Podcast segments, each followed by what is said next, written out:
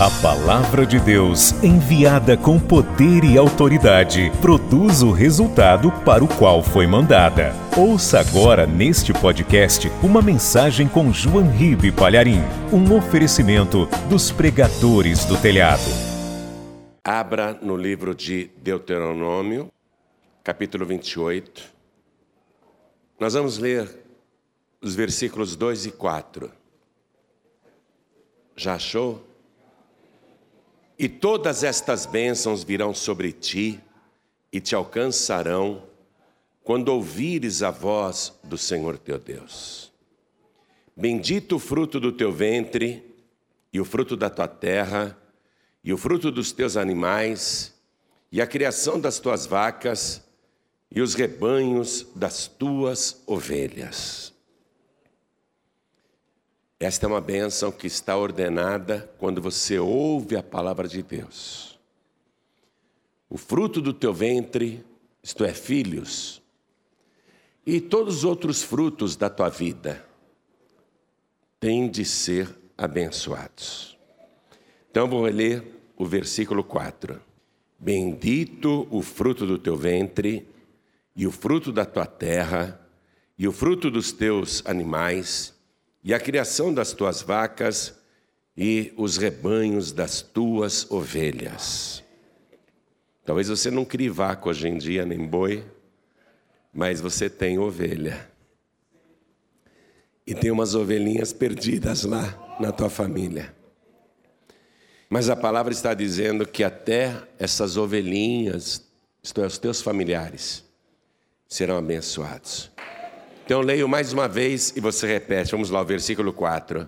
Bendito, Bendito. o fruto do teu ventre, e o fruto da tua terra, e o fruto dos teus animais, e a criação das tuas vacas, e os rebanhos das tuas ovelhas. Amém? Quem gostaria de ter esta bênção? Completa, completa filhos abençoados, filhos que só dão alegria e orgulho. Quem quer, quem quer. É muito triste quando mães me procuram em toda parte por onde eu ando. Pastor, meu filho está na cadeia. Pastor, minha filha está presa.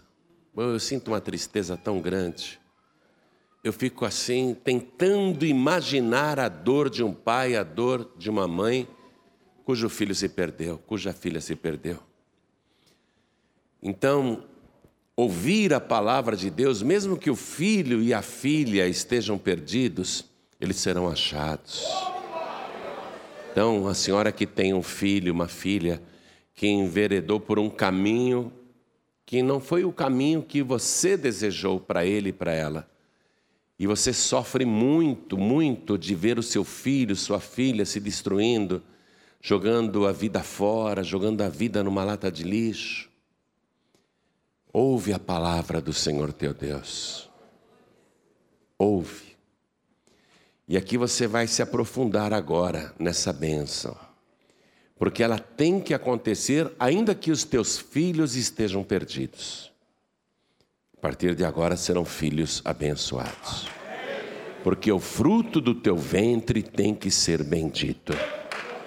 E quando a gente fala ventre, nós estamos falando das entranhas, não apenas do ventre da mulher, também das entranhas do homem. O homem, com as suas entranhas, produzir filhos abençoados. Se eles não foram abençoados, se a partir do momento que você começar a ouvir a palavra de Deus, os seus filhos serão abençoados. Então vou reler o versículo 4. Vamos lá. Bendito o fruto do teu ventre. Coloque a mão assim sobre o ventre. Eu sou homem, mas eu tenho ventre. Tem gente aqui que está com um ventre enorme. Tem que fazer uma dietazinha. Mas tanto homem como mulher, ambos têm ventre. E é nesse sentido do nosso ventre, das nossas entranhas, a gente produzir frutos abençoados. E aqui diz que tudo que nós temos será abençoado, todos os frutos serão abençoados, inclusive as nossas ovelhas.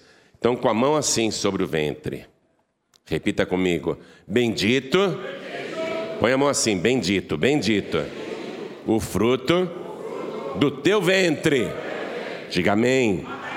Oh, glória. E o fruto da tua terra, e o fruto dos teus animais, e a criação das tuas ovelhas, e os rebanhos das tuas ovelhas. Está sentindo a benção aí no ventre? Interessante que Jesus disse assim, né? Os que creem em mim, rios de água viva fluirão de dentro do seu ventre. Água viva que salta para a eternidade. Ventre abençoado, põe a mão aí, ventre abençoado. Ventre abençoado, fala, meu ventre é abençoado. Qual é a condição para o ventre ser abençoado? Hã? Quando você ouvir a voz do Senhor teu Deus. Você crê na palavra de Deus? Quem aqui quer ouvir a voz do Senhor? Então, vamos aplaudir esta palavra, dando a melhor salva de palmas que a gente já conseguiu dar em toda a nossa vida. E enquanto você aplaude, abra a tua boca e diga glória, glória, glória ao teu nome, Senhor. Vai aplaudindo e glorificando. E você que está de longe, nos acompanhando pelo rádio, pela TV, pela internet, pelo Facebook, pelo YouTube, junte-se a nós aqui em São Paulo e dá glória a Deus também. Oh glória, teu ventre tem que ser abençoado. O fruto do teu ventre tem que ser abençoado. As tuas ovelhinhas têm que ser abençoadas. Oh glória, continua aplaudindo e glorificando. Pai querido e Deus amado, não só aqui em São Paulo, não só no Brasil, mas em toda parte, tem gente te glorificando, te aplaudindo, te bendizendo. Abre o céu para receber este louvor, e sobre cada uma destas vidas, derrama a tua bênção, a tua virtude, o teu poder. Agora, Pai, a tua palavra vai ser pregada. Vem com teu Espírito Santo. Tome a boca do pregador, tome os lábios do mensageiro. Retira tudo que impede a pregação da tua palavra e envia a tua palavra com poder e autoridade e que a tua palavra vá, percorra toda a terra e produza o resultado para o qual está sendo mandada em nome do Senhor Jesus. Diga amém, Jesus. Podeis se assentar. Entenda que ouvir a voz do Senhor teu Deus traz bênçãos para a família, para a descendência. Mas não se trata apenas de escutar, não é nesse sentido que a palavra está dizendo, é ouvir e obedecer. Vamos pegar a primeira família da terra, a primeira família. Eles ouviram pessoalmente a voz do Senhor Deus. Deus colocou o primeiro casal no melhor lugar do universo para se viver. Com toda a fartura, bênçãos e saúde, muita paz. Deus falou: vocês podem comer de tudo. Inclusive aquela lá é a árvore da vida, podem comer também. Ela não é proibida, não, a árvore da vida. Vocês podem comer de todos os frutos que tem aqui. Mas está vendo aquela árvore no meio do jardim? É a árvore do conhecimento do bem e do mal. Não comam daquele fruto, porque no dia em que vocês comerem, certamente morrerão. E eles ouviram e viviam bem, comendo de tudo, inclusive do fruto da árvore da vida. Até que aconteceu a primeira sessão mediúnica nesse planeta. Um espírito imundo, um espírito mentiroso, um espírito de morte, um espírito das trevas incorporou na serpente e começou a conversar com a mulher, que ingênua, deu atenção para aquele espírito que falava pela boca da serpente. E o espírito perguntou para a mulher: Deus falou que vocês não podem comer das árvores deste jardim? Não, serpente, você entendeu errado. Ele diz que nós podemos comer dos frutos de todas as árvores, menos daquela que está ali no meio do jardim. Porque no dia em que a gente comer, Deus disse, nós vamos morrer. Aí a serpente falou: Ah, Deus disse isso porque Ele sabe muito bem que no dia em que vocês comerem da árvore do conhecimento do bem e do mal, vocês serão como Ele, sabendo o bem e o mal, vocês serão como Deus. E Deus não quer vocês competindo com Ele. Deus não quer que vocês se tornem deuses. Mas se vocês comerem, vocês serão como Deus. E a mulher ficou olhando para aquele fruto, e era muito desejável, agradável à vista. E o pecado entra assim, né? Primeiro você olha, você deseja, você cobiça, você quer. Todo tipo de pecado é assim. O ladrão, ele começa a olhar, ele quer cobiçar aquele dinheiro, ele quer possuir aquilo, ele quer aquele carro, ele acaba roubando aquele carro, a cobiça entra pelos olhos. O homem quer aquela mulher, a mulher quer aquele homem, é a cobiça dos olhos. Parece agradável. Mas é fora da vontade de Deus.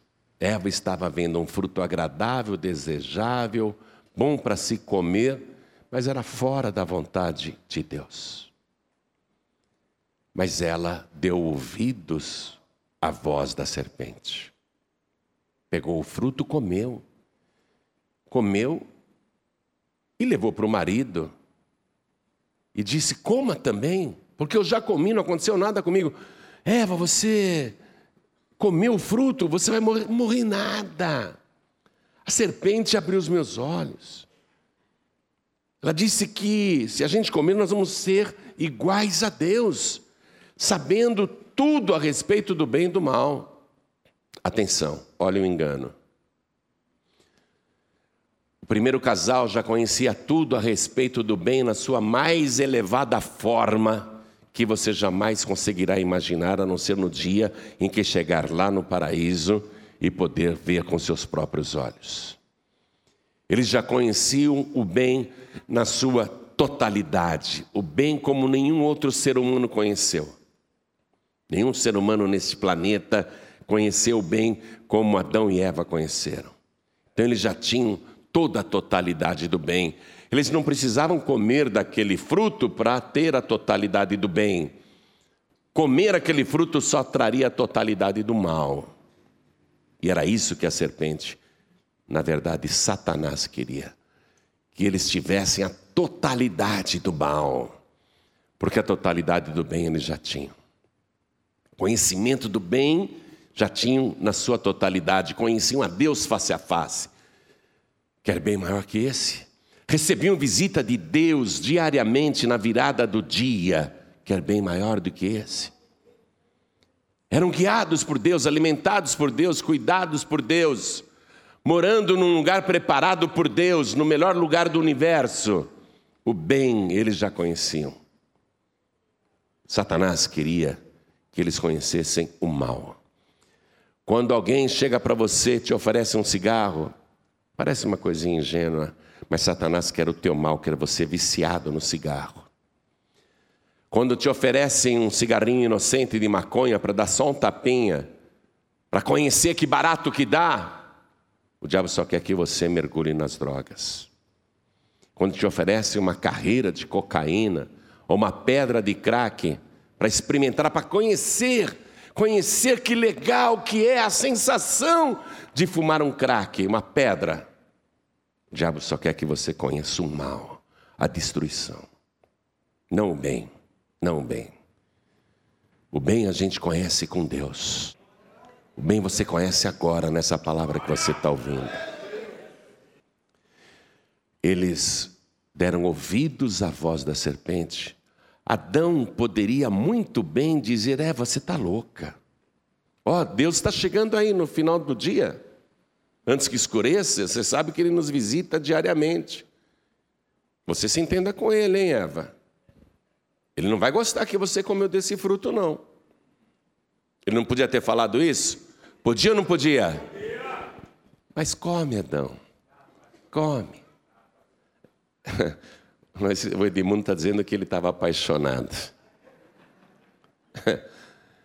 Come, Adão, é gostoso. Você vai gostar. Experimenta, experimenta, experimenta. É bom. E ele deu ouvidos à voz da mulher. E ambos fecharam os ouvidos à voz do Senhor. É impossível ouvir bênçãos quando você fecha os teus ouvidos à voz do Senhor e vai ouvir o mal, ou vai ouvir conselhos do mal. E aí aconteceu o que você já sabe. Quando Deus chegou na virada do dia, eles escutaram os passos do Senhor, se esconderam atrás ali das figueiras, das folhas. E Deus, Adão, cadê você? Adão, por que, que você está se escondendo de mim? Ah, Senhor, eu estou me escondendo porque eu estou nu. Quem te mostrou que você está nu? Por acaso você comeu do fruto da árvore que eu falei para você, que eu te ordenei para não comer? Aí Adão diz: Senhor, eu comi. Mas foi a mulher a culpada. A mulher que o Senhor me deu Aí ele culpou duas pessoas. Ele culpou a mulher e culpou Deus, a mulher que o Senhor me deu. A pessoa não assume a responsabilidade. Eu estava dizendo outro dia, falei brincando, e é a pura verdade. Teve um dia que eu fiz a reunião aqui nessa igreja, atendi todo mundo e fiquei esperando a próxima reunião para trabalhar. Aí falei, vou sair para comer alguma coisinha. Quando eu fui lá fora, quando eu comecei a andar na calçada, eu vi o diabo sentado na sarjeta e chorando muito. O diabo chorava tanto que eu fiquei até com dó dele. Eu falei, ô oh, diabo, o que, que foi? Que está chorando? Eu, sério, ele chorava tanto que eu fiquei com dó do diabo. Falei, ô oh, diabo, o que, que, que foi? O que está acontecendo com você? E o diabo. É o povo da paz e vida, é o povo aí dessa igreja. Eu falei: o que, que tem o povo dessa igreja, diabo? Tudo que acontece com eles, tudo eu, tudo eu, tudo eu. Sempre eu, tudo eu. Né? Você pode colocar a culpa no diabo se quiser. Mas quem faz a transgressão não é o diabo, é você. O diabo ele só te tenta ele só tenta te seduzir. Ninguém obrigou você a puxar a fumaça daquele cachimbo de crack. Ninguém pegou tua cabeça, colocou numa carreira de cocaína e falou: cheira aí na marra. Você que foi. Só disseram para você que era legal. Só disseram para você que você ia gostar. Adão não assumiu, não assumiu. A mulher que o Senhor me deu responsabilizou inclusive Deus. Mulher, por que, que você fez isso? Ah, Senhor, a serpente me enganou. Não assumiu também. A serpente enganou, mas a serpente não pegou, arrancou o fruto e colocou na boca da mulher. Ela, ela que olhou, cobiçou, pegou, arrancou, mordeu, experimentou. Não foi a serpente. Cada um é responsável pela coisa que faz. Um jogando a culpa no outro. Um jogando a culpa no outro. A serpente vai pagar o pato, coitada. Deus vai mandar ela rastejar pelo resto da eternidade e comer o pó da terra. Mas a serpente podia dizer: Eu, Senhor, eu estava quietinha. Satanás entrou em mim. A culpa é do diabo. No mínimo, a serpente abriu o corpo para aquele espírito. A pessoa vai num terreiro, vai num centro, começa a abrir o corpo para desenvolver, depois quer jogar a culpa nos espíritos. Você que foi lá abrir o corpo no terreiro. Você que foi lá desenvolver ficou querendo. Né? Você que ficou querendo ser médium, desenvolver. Quando eu tinha 15 anos, Eu conheci uma menina no ônibus tão linda, de um olho que parecia uma piscina, parecia um céu. Eu fiquei apaixonado à primeira vista. Aí quis sair com ela, ela falou: Mas antes eu tenho que ir na, lá no meu centro, você vai comigo? Falei: Centro? O que, que é isso? Eu nunca fui. Ela falou: Ah, centro. Aí eu fui no centro. Para sair com ela, tinha que ter ido no centro primeiro. Ela falou: Espera aqui, entrou lá, né?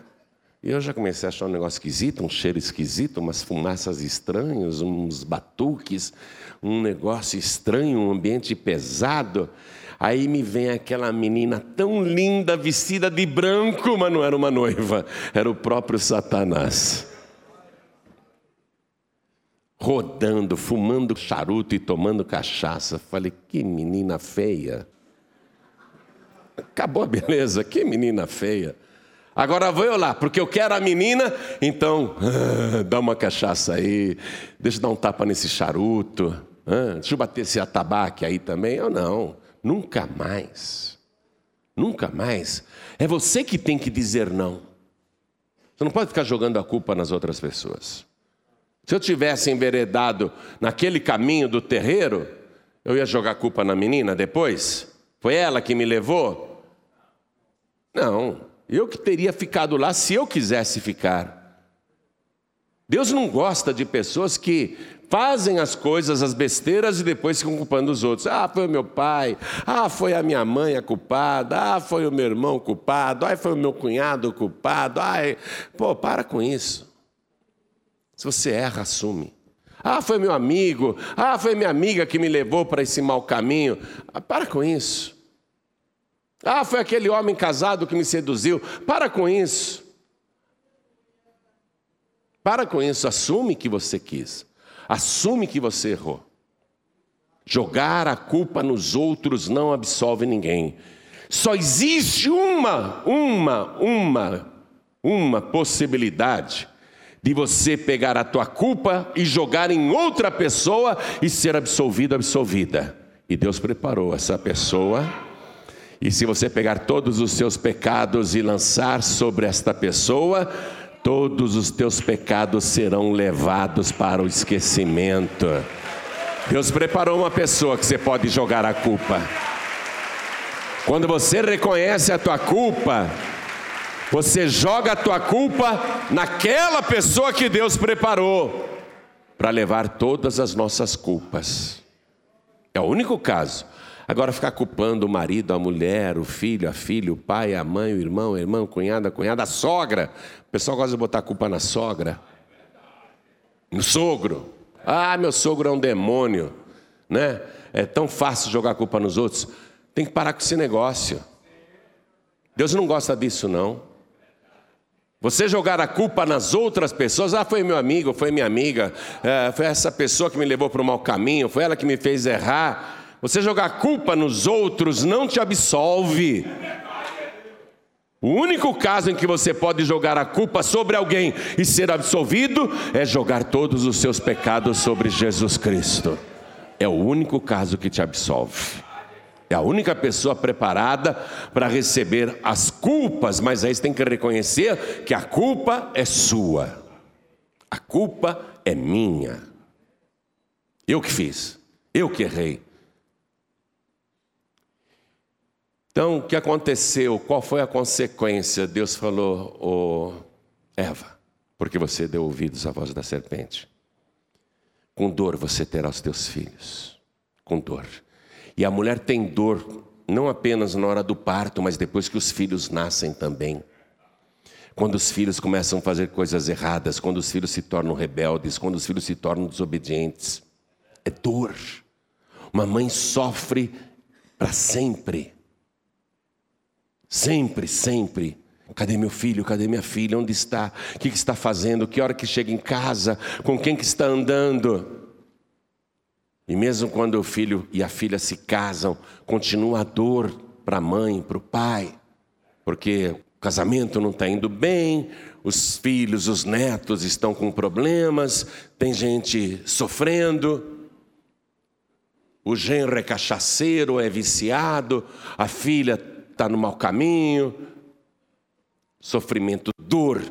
Ou Eva, você vai ter dor para ter os filhos e para continuar tendo os filhos. Dor. Consequência de não ter ouvido a minha voz e ter dado ouvidos à voz da serpente. E você, Adão, porque deste ouvidos à tua mulher e não respeitou a minha voz que eu te falei, a ordem que eu te dei. Maldita é a terra por tua causa. Com dor você comerá terra. Com dor. A terra vai produzir espinhos e cardos. Do suor do teu trabalho você vai comer o pão de cada dia. Isso vai ser até você morrer, até você voltar à terra, porque dela foste tomado, porquanto tu és pó e em pó te tornarás. Destruição. E agora Deus faz assim: como não destes ouvidos à minha voz, eu vou ter que tirar vocês do paraíso. Porque Antes a árvore da vida não era proibida, mas agora é.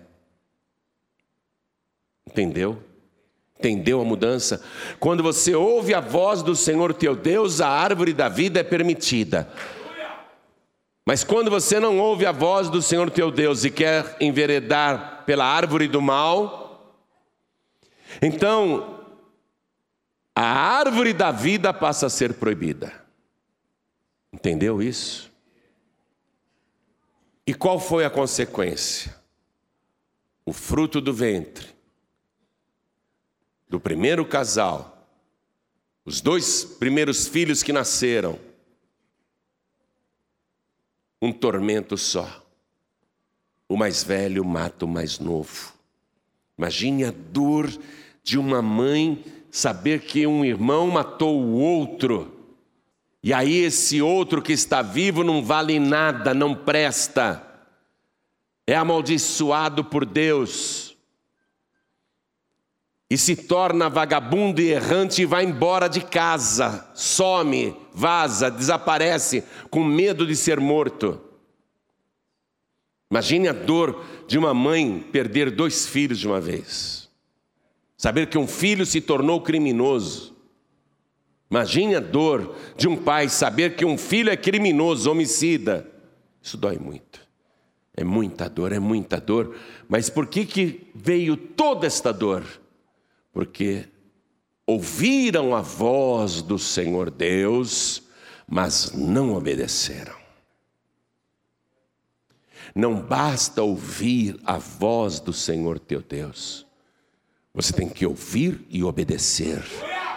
Jesus ensinou o seguinte aqui na terra: nem todo o que me diz Senhor, Senhor entrará no reino dos céus, mas aquele que faz a vontade do meu Pai que está nos céus. Não basta apenas ouvir, tem que obedecer. E em Deuteronômio 28, versículo 4, que eu li para você, Deus disse: Eu vou fazer o seguinte: do alto do monte Gerizim eu vou ordenar estas bênçãos. Se você ouvir a voz do Senhor teu Deus, e não é só escutar, é ouvir e obedecer. Quando deres ouvidos à voz do Senhor teu Deus, todas estas bênçãos correrão atrás de você e te alcançarão. Ventre abençoado fruto do ventre abençoado, filhos abençoados. Não filhos para tribulação, não filhos para angústia, para dor, para tristeza, para mágoa. Deus está dizendo: quando você ouvir a voz do Senhor teu Deus, quando deres ouvidos à voz do Senhor teu Deus, todas estas bênçãos correrão atrás de ti. Você está escutando? Está ouvindo? Está ouvindo? Quer obedecer? Se você quer obedecer, então vai mudar toda a sua vida. Por que vai mudar, pastor João? Porque até hoje, meu querido, até hoje, minha querida, você correu atrás da bênção. Você já foi em tantas igrejas, em tantos lugares, adivinhos, benzedeiras, cartomantes, pais de santo, mães de santo, padres, pastores. Você já correu atrás de tanta gente, querendo a bênção. Onde diziam para você, você ia lá. Onde diziam, você corria lá, achando que lá estava a tua bênção. Até hoje você correu atrás da bênção, porque até hoje você não deu ouvidos à voz do Senhor teu Deus. Mas a partir deste momento, se você ouvir a voz do Senhor teu Deus, o teu estilo de vida vai mudar você vai ficar aí sossegadinho, sossegadinha, e as bênçãos do Senhor irão correr atrás de você. Não é mais você que corre atrás da bênção, é a bênção que corre atrás de você quando você ouve a voz do Senhor teu Deus. É essa a diferença do estilo de vida de quem ouve a voz do Senhor e de quem não ouve a voz do Senhor. Quem não ouve a voz do Senhor, escuta o tempo todo: ó, oh, vai lá naquele, naquele centro que é bom, vai lá naquela federação que é bom, vai lá naquela outra igreja que é bom, vai lá naquela benzedeira que é bom. Você está ouvindo a voz de outra pessoa, fica ouvindo vozes, e até o diabo fica falando outras coisas para você. E aí você fica correndo para lá e para cá, Fica correndo para lá e para cá e quer saber, está sempre de mãos vazias, nunca acha nada. Mas agora não. Agora Deus colocou você para ouvir a palavra. E se você realmente ouvir esta palavra e der crédito a esta palavra e fizer aquilo que agrada a Deus, se deres ouvidos à voz do Senhor teu Deus, então todas estas bênçãos correrão atrás de ti e te alcançarão. Esteja você na cidade, no campo ou em qualquer lugar.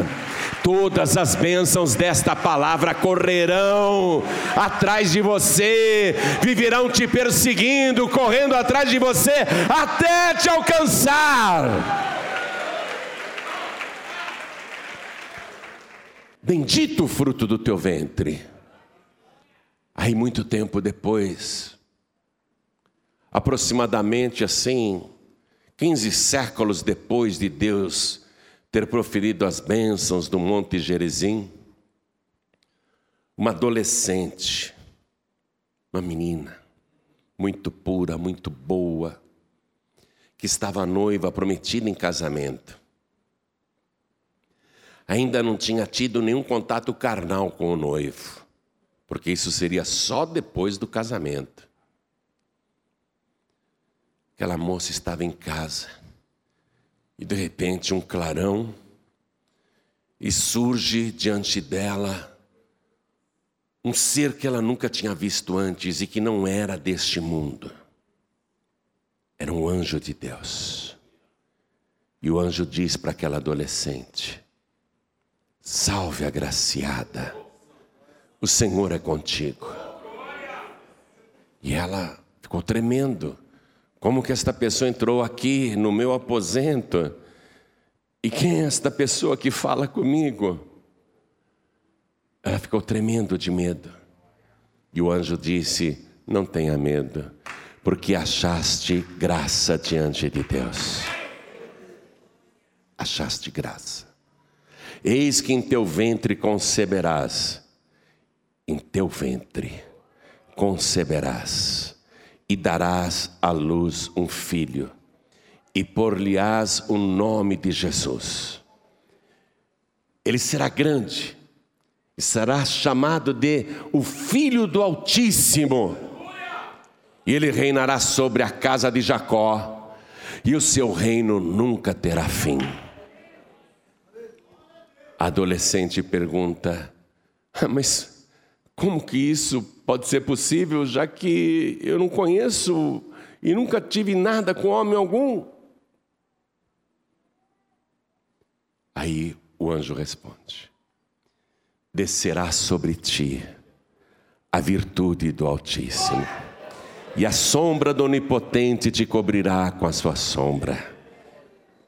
Pelo que o ente santo que de teu ventre há de nascer será chamado de o Filho de Deus. A moça podia, ao ouvir esta voz do mensageiro de Deus, porque ele estava trazendo a mensagem da parte de Deus. Ela podia ouvir e dizer: ficar grávida, na minha idade. De jeito nenhum, eu tenho planos. Eu quero me casar ainda. Quero ter filhos com meu marido. Eu não quero engravidar, eu sou uma adolescente. Não, não, isso não é para mim, não. Não quero. Mas aquela adolescente abaixou a cabeça humildemente e disse: Seja feito comigo conforme a tua palavra. Ela ouviu a voz do Senhor teu Deus, do Deus dela, lógico, e ela, e ela não apenas obedeceu, mas agiu. Pode fazer.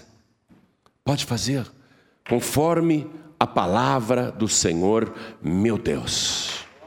E naquele momento, Jesus, ainda um zigoto, nada mais do que isso, foi formado no ventre daquela moça, naquele ventre imaculado.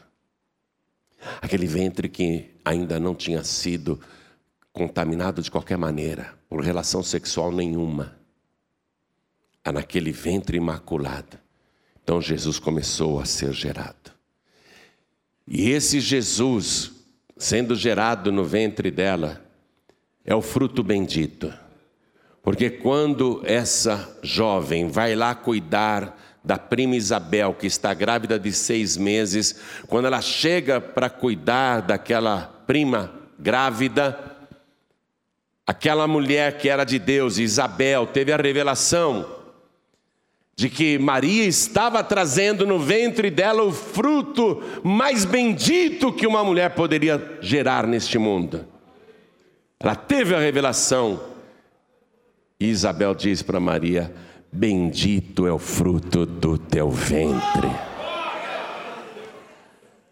A bênção de Deuteronômio 28, 4. Bendito o fruto do teu ventre. E esse fruto bendito, o mais bendito já produzido, já gerado nesse mundo, ele tinha um prazer especial. Fazer somente aquilo que agradava o seu pai. Não o seu pai adotivo, mas o seu pai celestial. E fazer de tudo para sempre agradar o seu pai celestial. Sempre.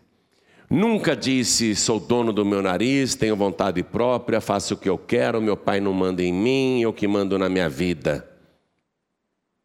Ele tornou-se totalmente dependente da vontade do seu Pai Celestial. Ele anulou a vontade própria para fazer a vontade do Pai. E eu quero que você vá comigo aqui no Evangelho de João, capítulo 8, versículo 29, onde esse filho obediente, esse fruto do ventre, esse bendito fruto do ventre, diz assim: E aquele que me enviou está comigo.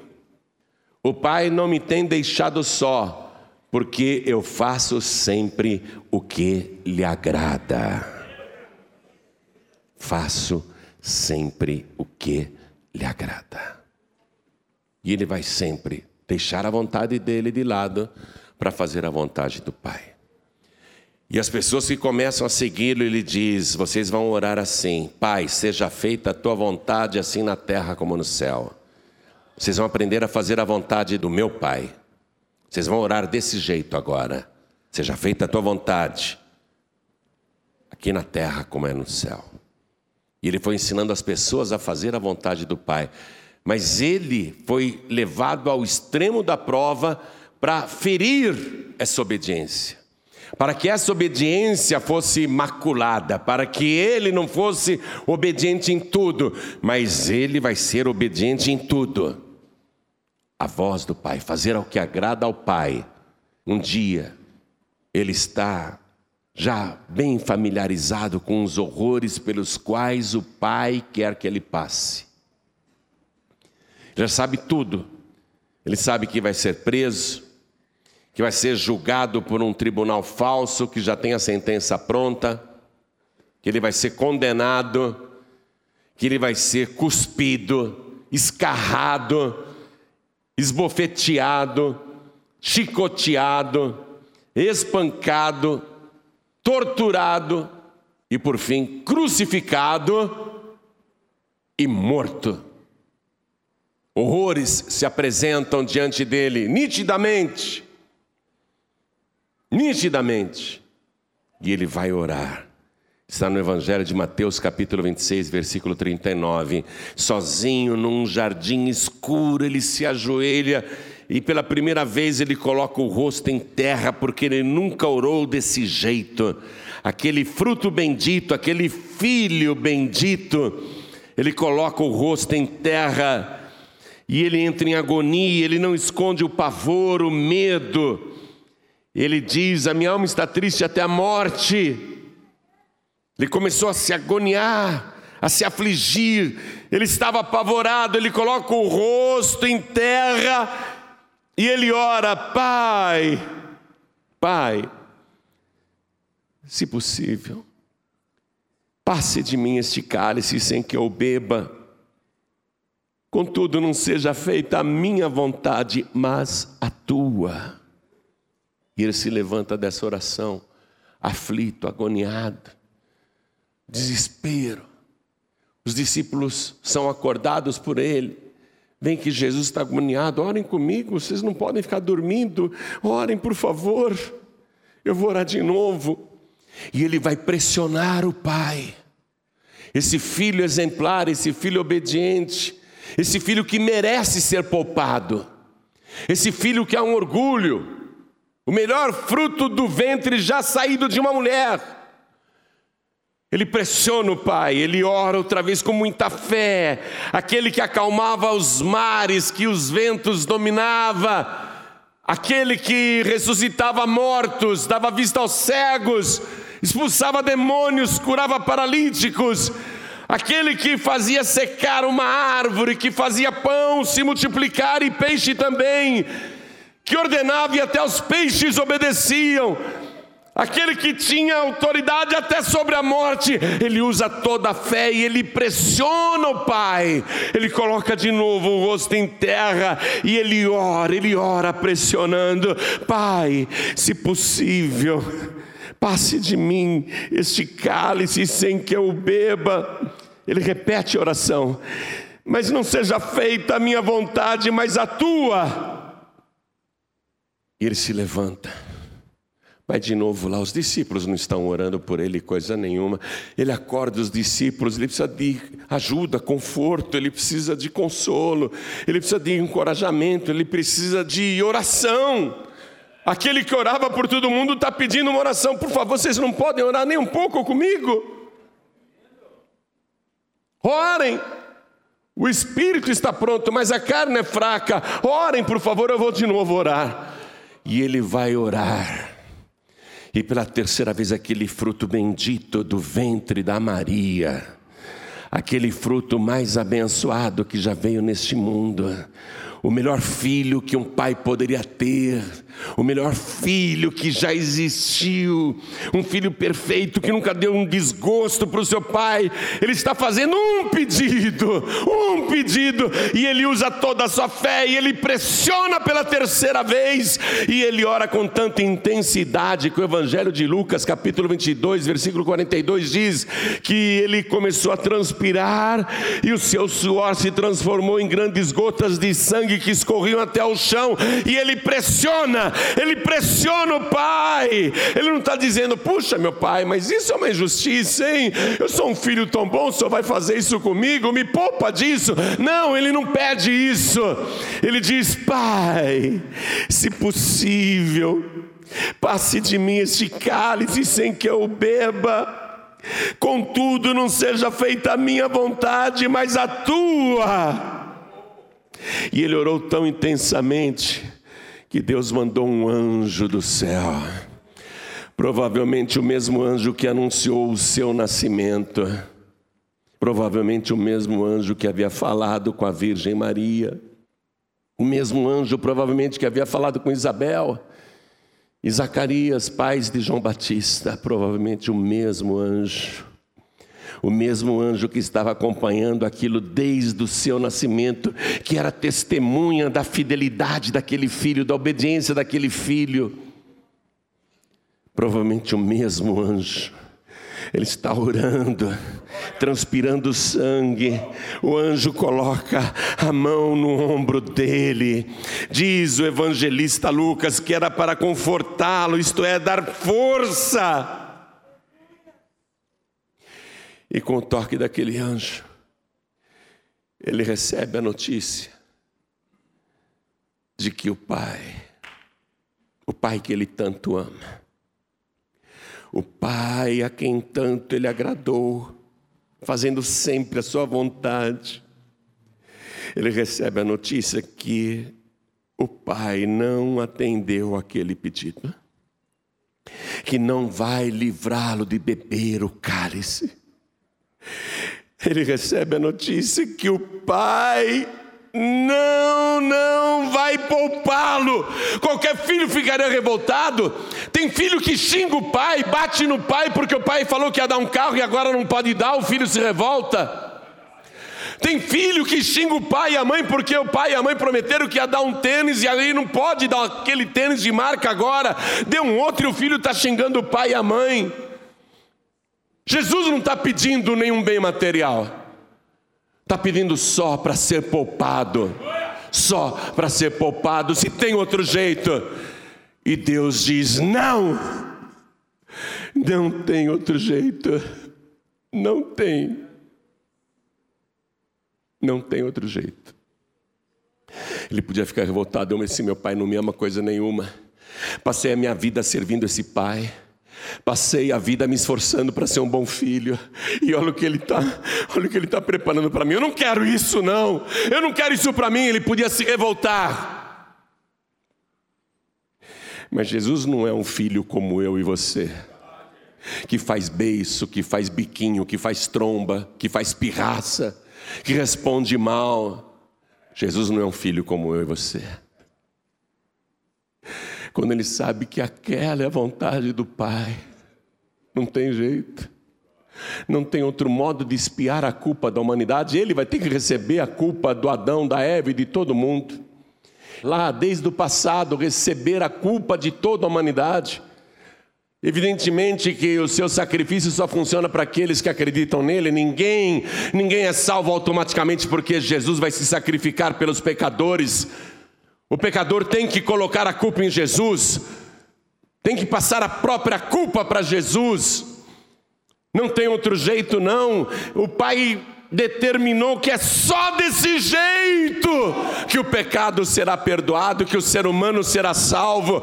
Por isso o nome dele é Yeshua em hebraico, que significa o Deus que salva, o único que salva. Não tem outro jeito. Não tem outro jeito. Tenho pena de você que quer arrumar outro jeitinho. Tenho pena de você que acredita nas religiões que dizem que tem outro jeitinho. Tenho pena de você. Tenho pena de você. Porque não tem outro jeito. Se tivesse, o anjo que veio do céu teria dito: Oh Jesus, tudo bem, tranquilo. O pai ficou com pena, viu? O pai te ama muito, ele não vai deixar isso acontecer com você, não. Depois ele vai arrumar aí uma outra doutrina, ele vai arrumar um, uma outra fé, ele vai dar um outro jeito para você não precisar morrer para salvar a humanidade. Não tem outro jeito. Jesus recebe a notícia que não tem outro jeito, ele não se revolta. Agora, ele se levanta. Ele não está mais com aquela expressão desfigurada de agonia, de desespero. Ainda que o seu rosto esteja banhado de sangue com o suor que ele teve, ainda que a sua túnica já esteja manchada de sangue, ainda que haja sangue que escorreu da sua testa e está lá no chão, porque ele tinha se prostrado para orar. Ele não está mais com a expressão desesperada, agoniada. Ele, como um cordeiro mudo, porém em paz, com toda a serenidade, ele aceita a vontade do Pai. Ele não vai fugir, ele não vai se esconder, ele não vai recuar, ele vai ao encontro do traidor que está subindo o Monte das Oliveiras e indo para o Getsemane, acompanhado de mais de 600 soldados e mais outros tantos com varapaus, com cacetetes. Ele vai ao encontro do traidor. E apesar de todo o sofrimento pelo qual ele vai passar e que você conhece muito bem, em nenhum momento ele vai blasfemar, reclamar, pedir para ser poupado. Em nenhum momento ele apela. Ele não apela nem nos tribunais, ele fica mudo. Ele não apela para ninguém, nem para Deus mais. O único que poderia tirá-lo daquela situação, nem para Deus ele apela, porque já decidiu Deus que ele tem que passar pela cruz. Então ele está em paz. Quando você faz a vontade do Pai, mesmo dentro de um furacão, mesmo com tudo desmoronando à tua volta e o mundo desabando ao teu redor, guerras em tua volta, mas se você faz a vontade do Pai, você está em paz. Paz verdadeira, tranquilidade verdadeira. Jesus está em paz. Saiu todo o desespero, porque ele está fazendo a vontade do Pai. E ele vai até o fim. Eu amo muito a palavra inspirada que Paulo escreveu na carta aos Filipenses, capítulo 2, versículo 5. É evidente que aquela palavra, de tão sublime que é, foi totalmente inspirada pelo Espírito Santo. Paulo escreveu: de sorte que haja em vós o mesmo sentimento que houve também em Cristo Jesus, que sendo em forma de Deus, não teve por usurpação ser igual a Deus, mas aniquilou-se a si mesmo tomando a forma de servo, fazendo-se semelhante aos homens, e achado na forma de homem, humilhou-se a si mesmo, sendo obediente até a morte e morte de cruz. Quando a palavra diz isso, é porque a morte de cruz era mais terrível que poderia se dar a um criminoso a mais dolorosa, a mais sofrida, a mais torturante, mas ele foi obediente até a morte. Eu e você precisamos ser obedientes até a morte, mas não estamos torturados na cruz. Porém, ele foi obediente até a morte e morte de cruz. Por isso, Deus, o Pai, o exaltou soberanamente e lhe deu um nome que está acima de todo nome, para que ao nome de Jesus se dobrem todos os joelhos dos que estão em cima no céu e na terra e até debaixo da terra, e toda língua confesse que Jesus Cristo é o Senhor, para a glória de Deus Pai.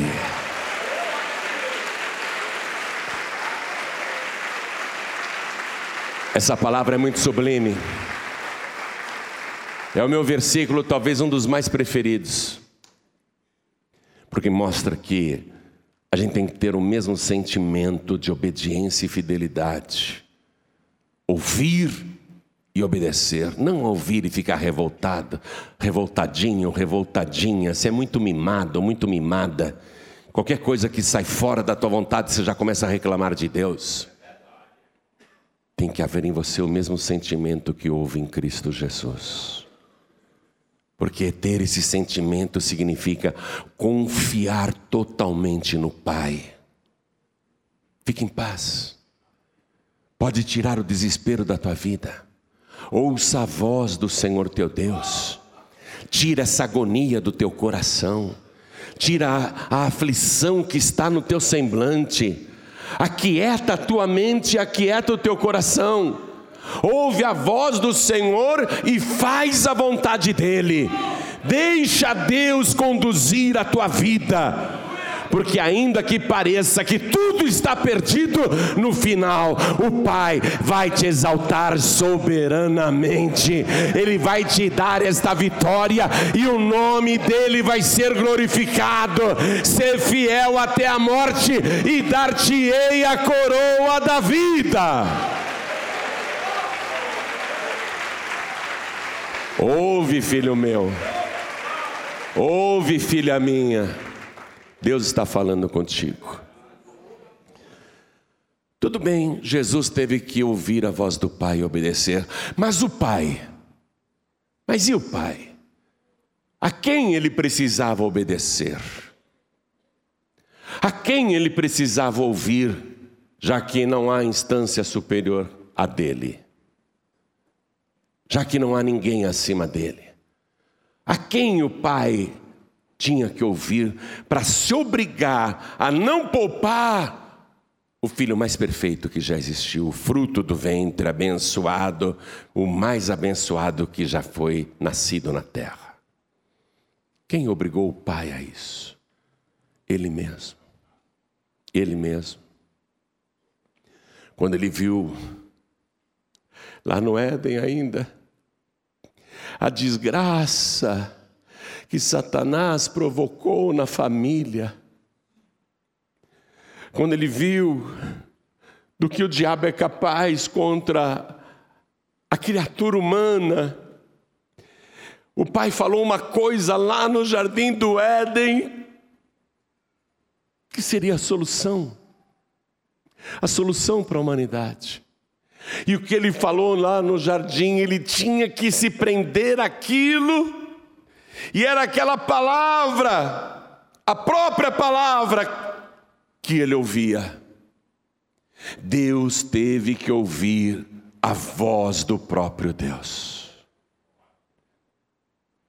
Ele teve que ouvir a própria voz e obedecer a si mesmo. Quero te mostrar isso. Vai em Gênesis capítulo 3, versículo 15. Deus, nesta hora, estava falando com o espírito imundo que estava dentro da serpente.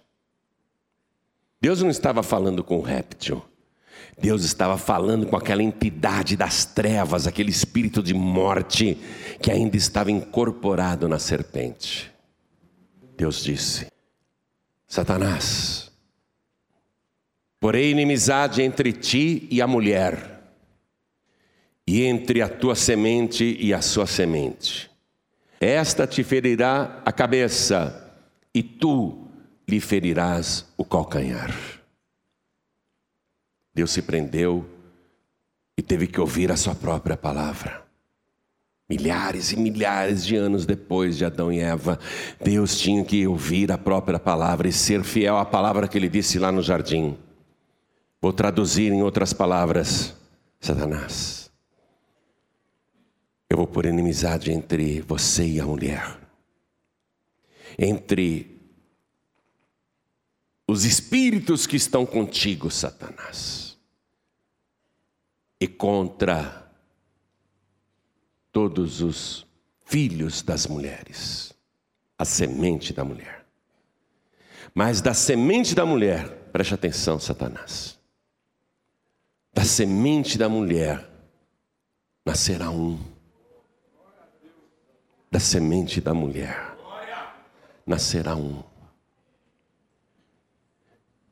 Este um que vai nascer, ele vai te ferir a cabeça, e tu lhe ferirás o calcanhar. Sabe por que, que Deus, o Pai, não poupou o filho? Porque os romanos crucificavam de várias maneiras, mas raramente pelo peito do pé raramente com um pé em cima do outro, como você vê em muitos crucifixos, raramente, como você vê em muitas pinturas.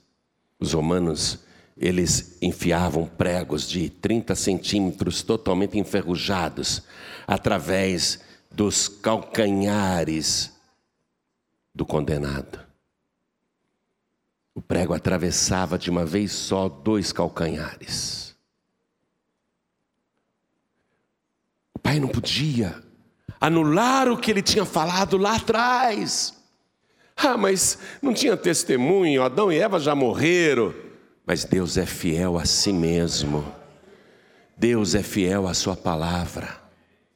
Deus tinha que ser fiel a si mesmo, ele é fiel. Ele fala e ele cumpre. E ele falou. Ele falou: Satanás, um nascido da semente da mulher. E veja o detalhe, hein? Semente só da mulher. Jesus é o único ser humano com aparência masculina que foi gerado sem a semente do homem. Só a semente da mulher pelo Espírito de Deus. Ele é único por causa disso. Entre a tua semente, Satanás, e a semente da mulher. A semente da mulher, esse que vai nascer, único, exclusivo, único, exclusivo da semente da mulher, ele te ferirá a cabeça, e tu lhe ferirás o calcanhar. Agora, o que é pior, hein? O que é pior e o que é mais mortal? Hã? O que é mais mortal? Um ferimento no calcanhar ou um ferimento profundo na cabeça?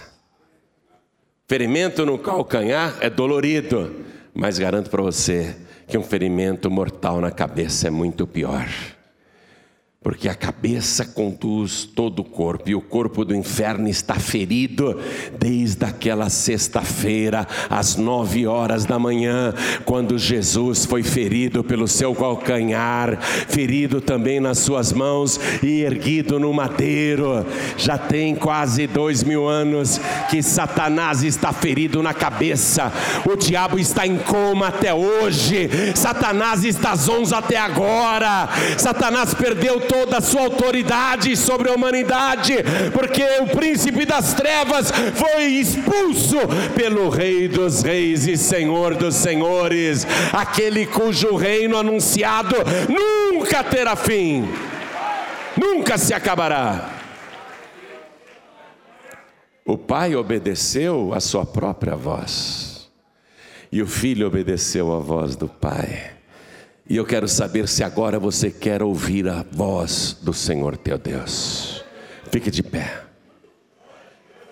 Quem aqui quer receber Jesus como único, suficiente, exclusivo e eterno Salvador? Ergue a mão direita assim bem alto, todos que querem se entregar para Jesus. Ouviu a voz do Pai, ouviu a voz de Deus, quer se entregar para Jesus? Vem com a tua mão erguida aqui para frente. Vem, sai do teu lugar. E vamos aplaudir ao Senhor Jesus por cada vida que está chegando. Vem para cá. Venha, venha, venha, venha, não fica aí não. Você ouviu a voz do Senhor teu Deus, então obedece. Ouviu? Obedece. Sai do teu lugar e vem para cá. Vamos aplaudir ao nome de Jesus. Vamos aplaudir porque está chegando mais. Vamos aplaudir porque está chegando mais. Vem, filho, vem, filha. Seja obediente. Vem, filho, vem, filha. Ouviu a voz do Senhor teu Deus? Então vem, vamos aplaudir mais ao nome de Jesus, porque está chegando mais, está chegando. Está chegando, está chegando, vem, vem, vem. Eu quero chamar também os filhos pródigos, as filhas pródigas.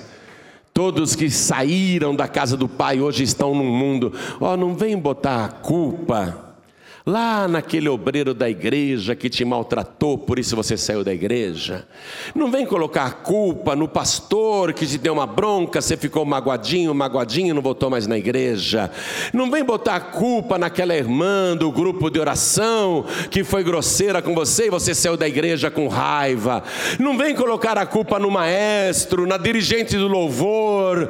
Não vem colocar a culpa em diácono, diaconisa ou mesmo em membros. Não venha colocar a culpa em ninguém. Você saiu porque você quis sair. E olha como que está a tua vida hoje. Hein, filho pródigo? Hein, filha pródiga? Hoje chegou a hora de você atender a voz do Senhor teu Deus, porque não é de hoje que Ele está dizendo: vem, filho, vem, volta para minha casa, volta para minha casa, vem para cá, vem, filho pródigo, sai do teu lugar agora. Ouviu a voz do Senhor teu Deus? Então vem para cá, vem para cá, vem para cá. Ouviu a voz do Senhor teu Deus? Vem para cá, vem para cá e vamos aplaudir mais. Porque nós temos que nos alegrar quando volta um filho pródigo. Porque se meu filho estava morto e reviveu, tinha se perdido e foi achado. Oh glória, tá vindo mais. Vem, vem. Vem rápido. Vem rápido. Vamos aplaudir. Vem. Vem, filho. Vem, filha. Vem rápido.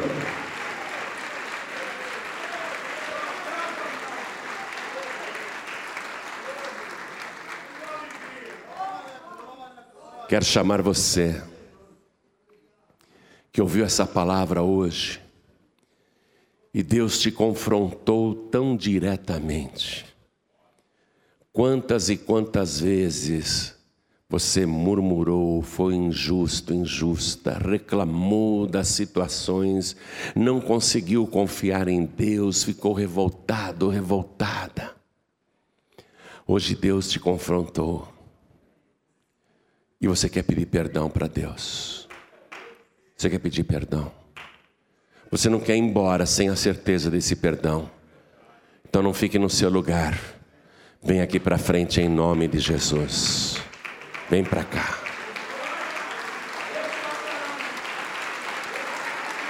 Isso, vamos aplaudir. Vem para cá.